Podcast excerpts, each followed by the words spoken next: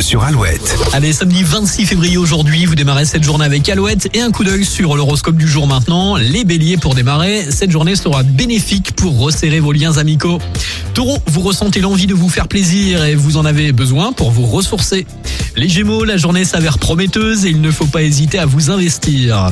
Cancer, communiquer et négocier sans hésiter, la chance est à vos côtés. Lion, toute entreprise nouvelle peut réussir, vous trouverez les appuis nécessaires.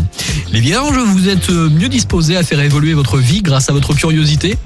Balance, les relations sont chaleureuses tant que vous ne faites pas votre forte tête.